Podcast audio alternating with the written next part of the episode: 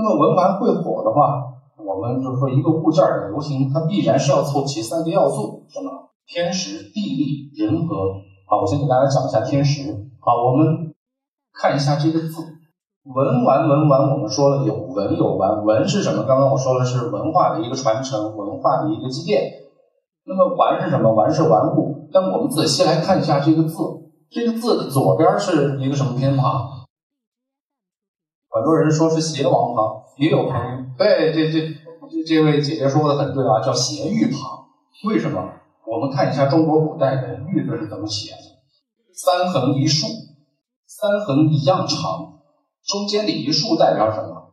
一根绳子串起了一串精美的石头，这叫玉。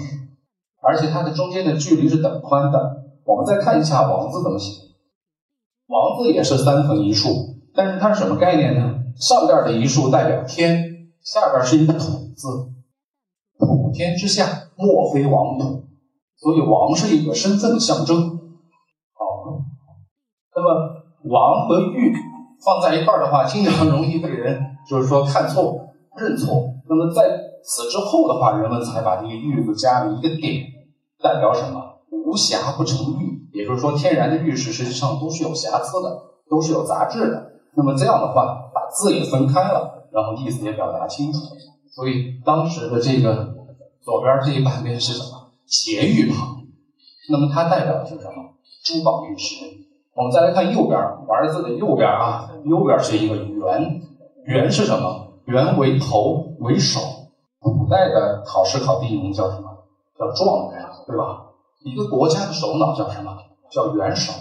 所以呢，元字又代表了达官贵人。是这么一个概念。那么我们看一下啊，左边是珠宝玉石，右边是达官贵人。那就玩是什么概念？意思就是说，在中国古代的话，只有只有有身份、有地位的人才可以玩。那么老百姓不能说玩，老百姓只能叫什么？叫耍。什么是耍？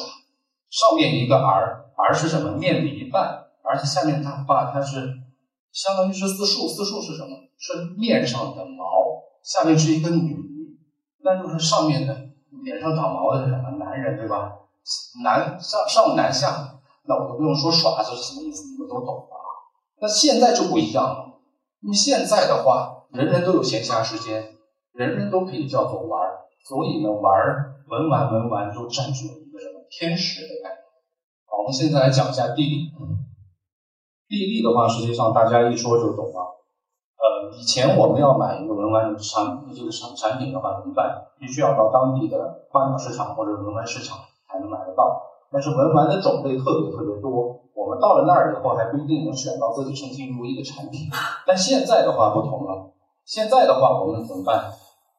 上上网是吧？用互联网，坐在电脑面前或者拿起手机，我们都可以选购自己心仪的这个文玩的产品。而且就是说，呃，这个。卖家、买家和这个产地之间的这个距离的话，是为互联网拉的异常之近。我们实际上就是说，你和这个你心仪的产品之间只隔着一个什么？只隔着一个屏幕和一个快递小哥这样的一个距离。啊，那这是地利上的一个优势。再说人和，因为刚刚我也提到，文玩的种类非常之多，多到什么程度？我只举一个例子，菩提类，单菩提一个品类就有两百到三百种之多。那么我们。总的来看，这个文玩这个大品类的话，那至少得有一千到两千种之多。